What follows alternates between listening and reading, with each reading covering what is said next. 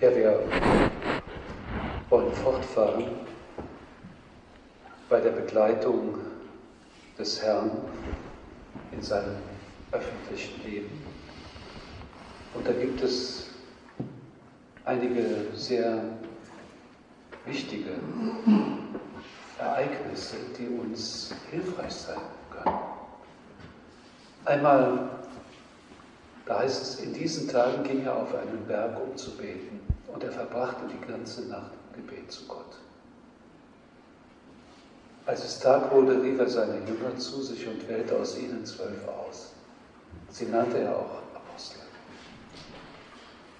Ja, der Herr betet, er zieht sich zurück zum Beten, spricht mit dem Vater und nehmen wir mal an, wir wären so dabei gewesen, wir hätten diese Erfahrung gemacht, dass Jesus sich zurückzieht und ähm, ich würde mal sagen, die ganzen Menschen, die da äh, um, in, um ihn sind, äh, verlässt, um dieses persönliche Gespräch mit dem Vater zu suchen. Und dort in diesem Dialog dann eben äh, zu dieser Entscheidung zu kommen, wen er von den Menschen, die da sind, in besonderer Weise nahe haben will. Das ist ein Ereignis, wo wir sehen, wie der Herr betet. Ein anderes, das werde ich jetzt nicht vorlesen, aber ich schildere das. Ähm, Jesus ist da in einem Ort und heilt, heilt alle Kranken. Und die Leute sind begeistert. Aber dann zieht er sich zurück, um zu beten. Und er verbrachte auch die ganze Nacht im, im Gebet. Und dann kamen die Jünger zu ihm und sagten, alle warten auf dich. Alle warten auf dich. Warum warten sie auf den Herrn? Natürlich, um geheilt zu werden, was ja auch nicht schlecht ist. Aber der Herr hat etwas Wichtigeres zu tun Er hat sich zurückgezogen zum Gebet und dann kommt er und ja, heilt. Da wird uns irgendwie die Bedeutung, die, die Bedeutung des Betens klar, dass das etwas ist, was an erster Stelle stehen soll. Und einmal sagten die Jünger zum Herrn, Herr, lehre uns beten. Und wir wissen, was er uns sagt. Er hat uns das Vaterunser beigebracht. Da sagt er zu ihm, wenn ihr betet, so so spricht Vater, dein Name werde geheiligt, dein Reich komme. Das ist das Gebet, das wir aus dem, aus dem Mund Gottes selber gehört haben. Wie sollen wir beten? Vater unser. Und das Ganze beginnt mit dem Wort Vater. Und das sagt eigentlich schon alles aus. Im Gebet begegnet uns immer Gott in seiner, ja, in seiner dreifaltigen, also in seiner dreifaltigen Natur. Er begegnet uns als Vater. Er begegnet uns als Sohn. Mit einem Sohn begegnet er uns wie jetzt hier und im Heiligen Geist. Da heißt es, wir können nur im Heiligen Geist beten. Ja, du bist der große und wahre Beter, Herr. Wir können von dir lernen, in diesem Dialog, den du hältst und wir können uns fragen, ja, wie ist das denn mit unserem Gebet? Ja, vielleicht haben wir schon Erfahrung gemacht, dass wir mit Eifer anfangen zu beten, aber dann möglicherweise, ähm, naja, vielleicht auch etwas weniger, wenn wir das, worum wir bitten, denn meistens ist unser Gebet ein Bittgebet, wenn das nicht eintrifft dann verlieren wir möglicherweise sehr schnell den Schwung. Ja, und wir wollen uns jetzt in eine Szene des Evangeliums hineinversetzen, die uns so die ganze, ich würde mal sagen, das ganz tiefe Wesen des Betens klar macht. Im Lukas-Evangelium lesen wir, eines Tages, als Jesus wieder lehrte, saßen unter den Zuhörern auch Pharisäer und Gesetzeslehrer. Sie waren aus allen Dörfern Galiläas und Judäas und aus Jerusalem gekommen, und die Kraft des Herrn drängte ihn zu heilen. Da brachte, brachten einige Männer einen Gelähmten auf einer Tragbare. Sie wollten ihn ins Haus bringen und vor Jesus hinlegen. Weil es ihnen aber wegen der vielen Leute nicht möglich war, ihn hineinzubringen, stiegen sie aufs Dach, deckten die Ziegel ab und ließen ihn auf seiner Tragbare in die Mitte des Raumes herunter, genau vor Jesus hin. Als er ihren Glauben sah, sagte er zu dem Mann, deine Sünden sind dir vergeben. Da dachten die Schriftgelehrten und die Pharisäer, wer ist das, dass er solche Gotteslästerungen wagt? Wer außer Gott kann Sünden vergeben? Jesus aber merkte, was sie dachten und sagte zu ihnen, was habt ihr für Gedanken im Herzen? Was ist leichter zu sagen, deine Sünden sind dir vergeben, oder zu sagen, steh auf und geh umher. Ihr sollt aber erkennen, dass der Menschensohn Vollmacht hat, hier auf Erden Sünden zu vergeben. Und er sagte zu dem Gelähmten, steh auf, nimm deine Tragbare und geh nach Hause. Im gleichen Augenblick stand der Mann vor aller Augen auf. Er nahm die Tragbare, und er ging, äh, auf der er gelegen hatte, und ging heim, Gott lobend und preisend. Da gerieten alle außer sich. Sie priesen Gott und sagten voller Furcht, heute haben wir etwas Unglaubliches gesehen. Ja, hier, was, was ist eigentlich das, der Kern, der uns jetzt äh, interessiert? Der Kern ist, dass die Freunde, die Freunde dieses Gelähmten ihn vor Jesus liegen, damit er geheilt werde. Und ich vermute, dass sie enttäuscht waren, als Jesus ihm sagte, deine Sünden sind dir vergeben. Ja, dann, dann sagen, die, sagen die Leute vielleicht, ja, aber ist das alles sozusagen? Und ähm, das, was soll uns das sagen? Natürlich will dieser Mensch geheilt werden, aber äh, dem Herrn ist es ist das natürlich auch klar, dass, dass der sich danach sehnt und dass das sein größter Wunsch ist, geheilt zu werden.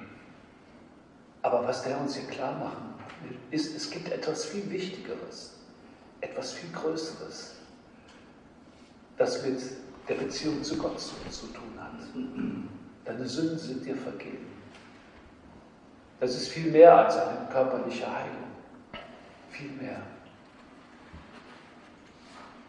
Ja, und das hat der Herr uns dann immer wieder auf verschiedene Weise gesagt. Sucht zuerst das Reich Gottes und seine Gerechtigkeit, dann wird euch alles andere dazu gegeben. Die Priorität des Umgangs mit Gott, des Betens.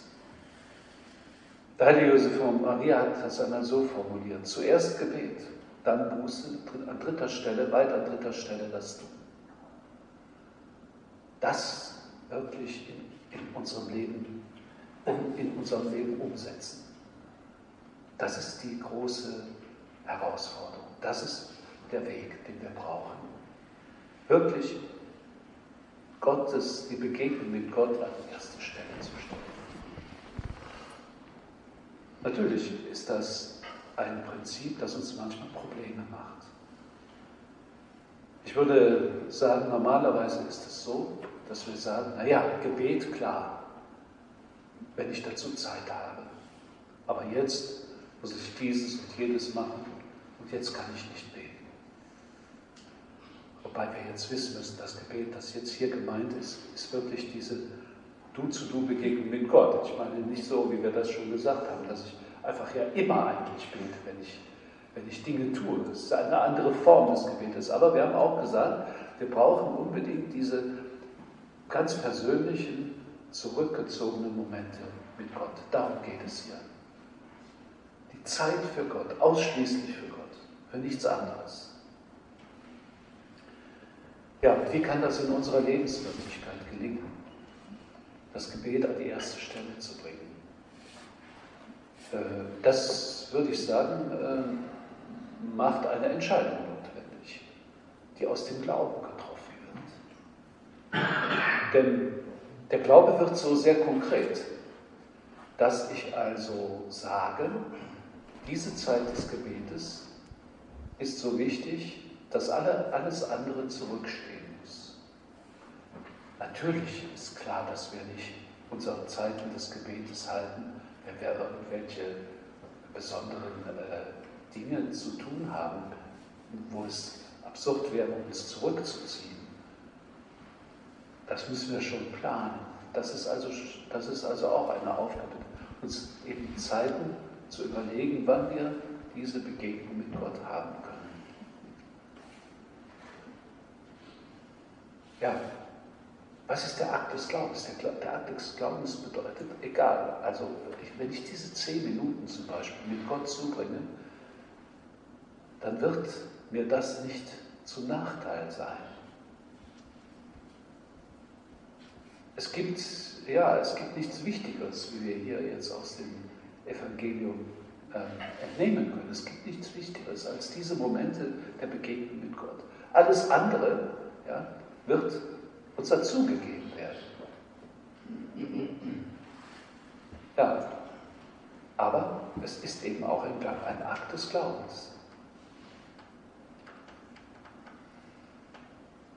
Ich weiß nicht mehr, wann das war. Ich habe auf jeden Fall mal irgendwo so einen Vortrag gehalten ähm, in, in einer Pfarrei. Da, da, da ging es eben auch um christliches Leben, so mitten in der Welt. Und da äh, erwähnte ich eben auch diese Notwendigkeit, dass wir Zeit für Gott haben. Auch wenn wir mitten, mitten in, in der Welt leben, mit allem, mit aller, äh, mit aller Dynamik und allen äh, Anforderungen uns Zeit nehmen. Und da sagte, da sagte ich, ja, vielleicht so zehn Minuten. Und dann hat einer so aufgezeigt und gesagt, nee, zehn Minuten habe ich nicht. Ich habe so viel zu tun, ich habe die nicht. Okay, da können wir sagen, was für eine, letztlich, was für eine Dummheit das ist. Denn worum geht es denn eigentlich in unserem Leben? In unserem Leben geht es doch um dieses Leben mit Gott, mit ihm zusammen zu sein. Und so wie Jesus, der so viel zu tun hatte, wenn wir das mal so sagen dürfen, der, der so viele Leute um sich herum hatte, der heilte, alle Leute liefen ihm nach, er zieht sich zurück. Und da kommt vielleicht die große Frage, auf, äh, nämlich die immer wieder gestellt wird. Was bringt mir das? Was bringt mir das? Was, also die, damals, damals wurde ja Jesus mehr oder weniger immer wieder äh, in diese Frage hineingebracht, was bringst du denn? Was bringst du denn? Bringst du die, die Erlös, bringst, bringst du das, das, das Brot, äh, stillst du den Hunger äh, und so weiter. Was muss ein Messias tun? Ja, und jetzt unser Gebet, unser Gebet, wirklich zu, zu wissen, es, es, es hat eben diese Priorität. Alles andere wird uns dazu gegeben werden. Deswegen sollten wir also überlegen, wie wir eine Zeit für Gott finden, jeden Tag. Eine Zeit für das Gespräch mit dem Herrn, wo wir uns zurückziehen, eben allein. Und alle großen Seelenführer ja, der Geschichte der Kirche raten, sich dafür eine feste Zeit vorzusehen. Wenn möglichst eben auch morgens und, und auch am Nachmittag eine feste Zeit. Ich sage mal zum Beispiel zehn Minuten. Das ist ein Beispiel. Jeder soll sich eben beraten lassen, auch wie es für ihn am besten ist. Und der Ort, da müssen wir einfallsreich sein. Vielleicht im Büro, in unserem Arbeitszimmer zu Hause. Selbst im größten Getriebe können wir das schaffen, die Zeit mit Gott zuzubringen. Ja, vielleicht auch im Zug oder so. Ich sage das so konkret, weil wir Menschen aus Fleisch und Blut sind, die eben in Zeit und Raum leben, einen Beruf haben, eine Familie, mit vielen Aufgaben belegt sind. Und genau in diese Wirklichkeit hinein Gott, Gott einen Platz geben. Und zwar eben einen, sagen wir mal, einen bestmöglichen Platz.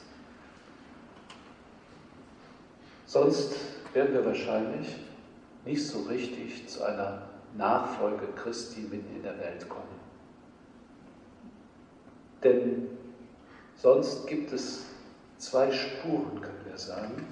Auf der einen Seite das normale Leben, unser berufliches Leben, und auf der, andere Seite, auf der anderen Seite das, äh, das Leben mit Gott. Aber diese Zeiten des Gebetes verbinden beides, unser normales Leben und das Leben mit Gott. Ist wie eine Quelle, aus der alles andere hervorgeht.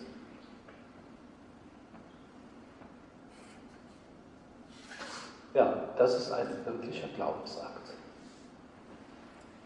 Wir lieben Gott mit demselben Herzen, mit dem wir die Menschen lieben und deswegen müssen wir uns auch in, in unserer, mit, unseren, mit den Attributen unserer menschlichen Existenz Gott nähern. Und wenn man jemanden, wenn man jemanden liebt, wenn man mit jemandem zusammen ist, äh, den man gerne hat, dann, dann möchte man diesen, ja, diese Exklusivität, dann möchte man dieses Du zu Du, dieses sich zurückziehen, alleine sich aussprechen. Es ist ja so, dass äh, ja, die, die, Eheberater ja äh, immer sagen, ihr braucht, ihr, ihr Eheleute braucht Zeit nur für euch. Also nicht nur am Frühstückstisch, wo man ganz einfach plant, wie der Tag aussieht, sondern nein, nur für euch. Genauso wie wir als Menschen uns begegnen, begegnen wir Gott. Wir müssen also wirklich bereit sein, ihm eine Zeit zu geben. So wie wir das eben anderen Menschen geben. Die Zeiten des Gebetes, die werden also zu einer sprudelnden Quelle für uns. Sie werden Licht für uns bringen. Sie werden uns Kraft für den Umgang mit den Mitmenschen bringen. Sie werden, diese Minuten des Betens werden uns auch dabei helfen, unseren Beruf, alles das, die ganzen Herausforderungen, die wir an einem Tag haben, zu bewältigen.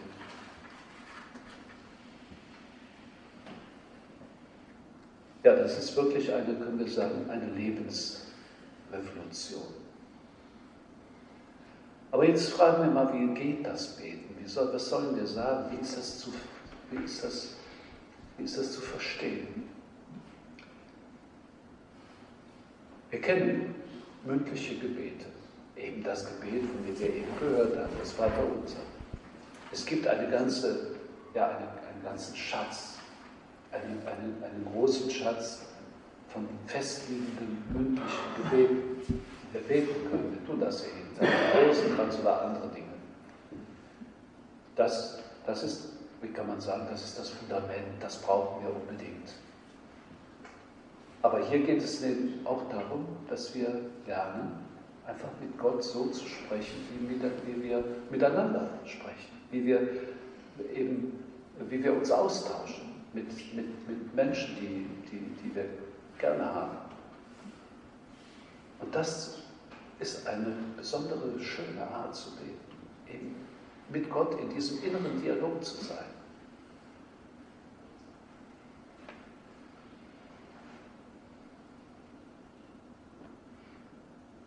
Ja, das gilt es auch zu lernen. Und wenn wir uns diese Minuten vornehmen und dann äh, ja, dann versuchen, diesen Dialog mit Gott zu führen, dann kann es manchmal sein, dass uns das, dass uns das scheinbar nicht gelingt. Dass wir sozusagen so, äh, ja, äh, nicht spüren. Gut, wir können dann ein Buch nehmen, das uns Impulse gibt. Aber die entscheidende Sache, die ganz entscheidende Sache ist, dass wir ganz einfach Gott Zeit schenken und da sind und nichts anderes tun. Einfach mit ihm sein.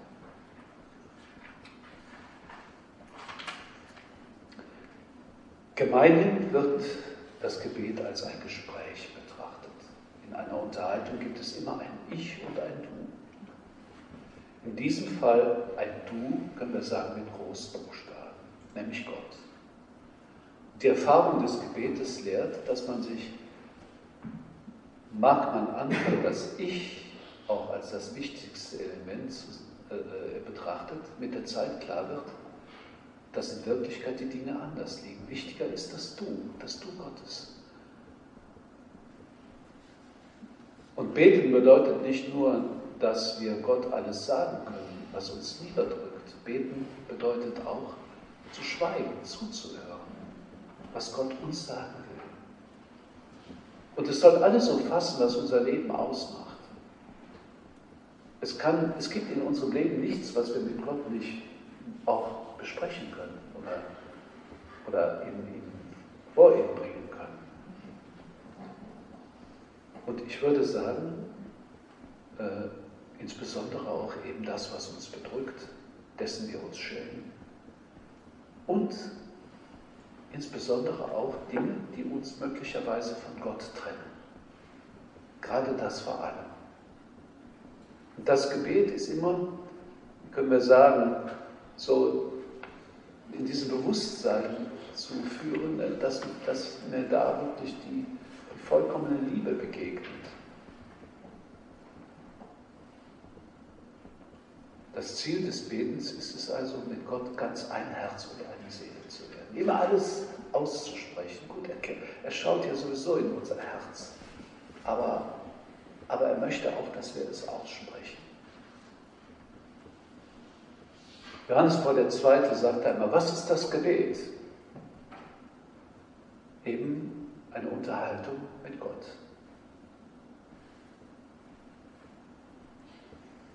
welches auch immer die Handlungen und Worte sein mögen, in denen sich das Gebet ausdrückt, es betet doch immer der ganze Mensch. Um aber einen Ort zu bezeichnen, aus dem das Gebet hervorgeht, spricht die Heilige Schrift zuweilen von der Seele oder dem Geist. Am häufigsten aber, mehr als tausendmal, vom Herzen. Das Herz betet. Ist es fern von Gott, ist das Gebet sinnentleert. Das Herz ist das Zuhause, in dem ich bin und in dem ich wohne. Es ist unsere verborgene Mitte, die weder unsere Vernunft noch andere Menschen erfassen können.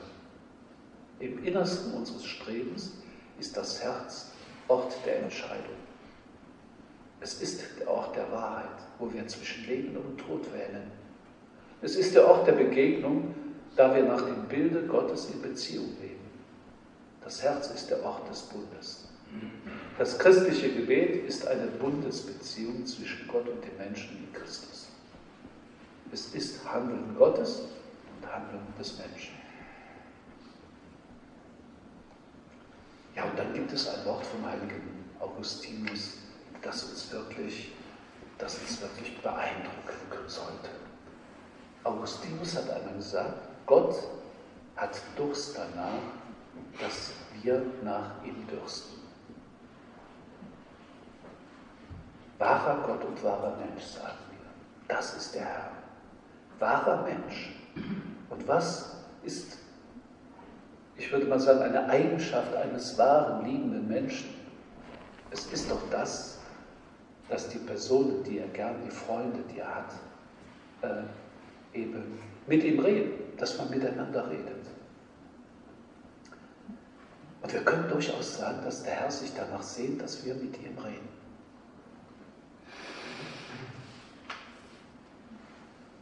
Und dann kommt natürlich etwas, was wir alle erfahren haben, dass das Gebet natürlich nicht so, nicht nur so leicht geht, von der Hand geht, sondern dass das Gebeten, Beten auch ein Kampf ist ein Bemühen. Im Katechismus der katholischen Kirche, da heißt es, das Gebet ist ein Geschenk der Gnade und eine entschlossene Antwort unsererseits. Es verlangt immer ein Bemühen. Die großen Beter des alten Bundes vor der Zeit Christi, wie auch die Mutter Gottes und die Heiligen, lehren uns zusammen mit Jesus, dass Beten Kampf bedeutet. Gegen wen?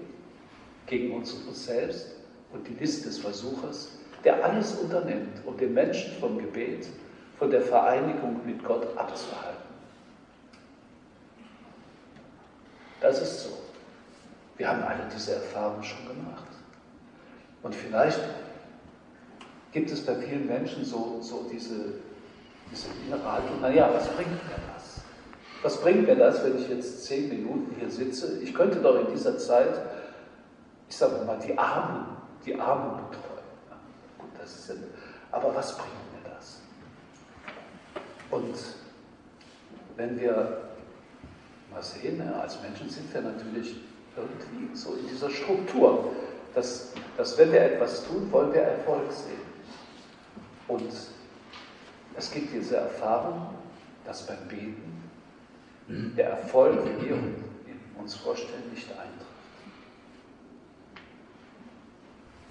Aber was ist der Grund?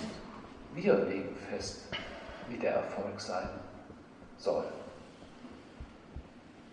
Wir sagen, Herr, das will ich, das, du bittest, du sagst uns ja auch, bittet und es wird euch gegeben. Aber auch das ist ein, ein Sprung des Glaubens, zu, zu vertrauen darauf, dass, dass es so ist, dass Gott uns alles nur gut gibt, dass er uns das Gute gibt. Und wir, wir niemals äh, ein, ich würde mal sagen, ein schlechtes Geschäft machen, wenn wir die Zeit mit ihm zubringen. Er wird uns immer beschenken. Auch wenn wir das manchmal eben nicht so sehen, wie wir das, wie wir das äh, gerne möchten. Im Beten muss der Mensch lernen, was er wirklich von Gott erbitten darf, was Gottes würdig ist. Er muss lernen, dass er nicht nur um die oberflächlichen und bequemen Dinge bitten darf, die er sich gerade wünscht. Die falsche Hoffnung, die ihn von Gott vielleicht sogar wegführt. Er muss seine Wünsche und Hoffnungen reinigen. Ja, vertrauen wir dem Herrn. Es, es, wird auf jeden Fall, es wird auf jeden Fall so sein, dass er uns immer beschenkt. Im Matthäusevangelium sagt uns der Herr selbst, deswegen sage ich euch, sorgt euch nicht um euer Leben und darum, was ihr zu essen habt, noch um euren Leib darum und darum, was ihr anzuziehen habt. Ist nicht das Leben wichtiger als die Nahrung und der Leib wichtiger als die Kleidung? Seht euch die Vögel des Himmels an, sie säen nicht, sie ernten nicht und sammeln keine Vorräte in Scheunen. Euer himmlischer Vater ernährt sie. Seid ihr nicht viel mehr wert als sie? Wer von euch kann mit all seiner Sorge sein Leben auch nur um eine kleine Zeitspanne verlängern?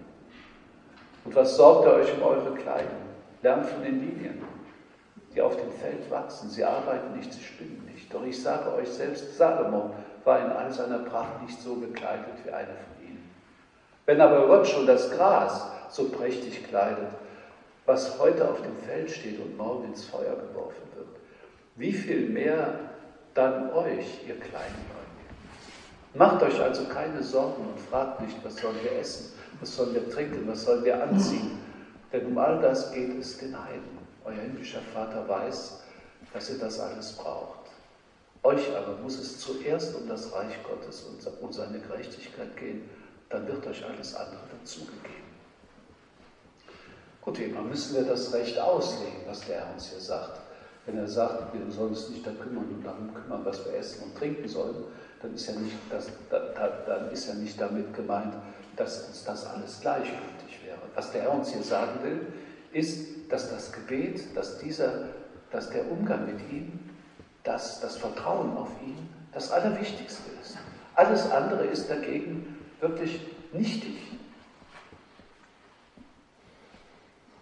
Wir müssen in jeder Hinsicht kompetent in unserem Leben leben, ja, die die Eigensätzlichkeit der Welt, des Berufes beachten, Erfolg auch anstreben, Geld verdienen. Aber der Herr sagt, das ist nicht das Wichtigste. Und das, würde ich mal sagen, ist eigentlich die Quintessenz von allem. Das andere ist nicht unwichtig. Das ist super wichtig, das gehört zu uns, das gehört zu unserer Existenz als Menschen, alles dazu. Aber es ist nicht das Wichtigste. Es gibt etwas, was viel wichtiger ist. Und was äh, eben auch wichtiger ist als eben manche konkrete Handlung oder, oder Tat. Und das zu entdecken, das wird uns der Herr lehren. Das Wichtigste ist eben mit ihm zu sein und seine Dinge vor Augen zu haben und an den ersten, an den ersten Platz zu stellen. Gut, wir haben schon, die Zeit ist schon vorbei, aber ich möchte äh, doch noch ein Wort von Romano Guardini euch vorlesen, der dieses schöne Büchlein geschrieben hat, Vorschule des Betens. Und darin äh, schreibt er, das Gebet kann wirklich eine Mühsal sein. Manchmal geht es leicht, als lebendige Sprache vom Herzen. Aufs Ganze des Lebens und die Vielheit der Menschen gesehen, bleibt das aber eine Ausnahme. Meistens muss das Gebet gewollt und geübt werden. Und die Mühe dieser Übung kommt zum einen großen Teil daher, dass die Wirklichkeit Gottes nicht empfunden wird. Dem Beten ist dann zumute, als ob er im Leeren steht. Und alles andere scheint dringlicher, weil es fühlbar ist. So kommt es darauf an, auszuharren. Wer sagt, das Gebet gebe ihm nichts oder sein Inneres dränge ihn nicht dazu oder es werde unecht und so lasse er es lieber, der verlässt den Dienst und verliert, worum es eigentlich geht. Denn in die Lehre der Stunde, äh, denn in der Lehre der Stunde auszuharren, hat einen besonderen Sinn, der durch kein noch so lebendiges Gebet zu anderer Zeit erfüllt werden kann. Es bedeutet nämlich, mit dem Glauben im strengsten Sinne ernst zu machen. Das Gebet ganz aus der Treue gegen Gottes Wort zu vollbringen und auch ins Dunkle zu sprechen, auf den hin er hört, auch wenn man von ihm nichts spürt. Ja, das sind äh, sehr gute Ratschläge. Und es äh, wurde einmal jemand gefragt, ein sehr einfacher Mensch, wie betest du eigentlich? Das wurde der, das ist vom, vom Pfarrer von Ars. Also, wie, wie machen Sie das? Und dann sagt er, Gott schaut mich an und ich schaue ihn an. Punkt. Das heißt also, es ist so reich, das Ganze, ne? das ganze Thema, wenn wir es mal so sagen können. Aber vielleicht könnte so ein Vorsatz aus den Besinnungstagen sein, uns wirklich Zeit des Gebetes am Tage eben vorzunehmen. Und diese Zeit des Gebetes soll wirklich eine Zeit sein, die festlegt, festlegt. Das ist ein Rat der allergroßen äh, Seelenbeführer, dass man sagt, zehn Minuten, dann müssen die zehn Minuten eben äh, zehn Minuten auf die Uhr gucken, zehn Minuten fangen an, zehn Minuten hören auf. Auch wenn ich keine Lust habe, halte ich durch. Und wenn es wunderbar ist, mache ich nicht länger. Ja, hilf uns beten. Die Mutter Gottes hat das getan. Sie war mit dem Herrn zusammen und so können wir sagen, ist sie die große Meisterin des Betens.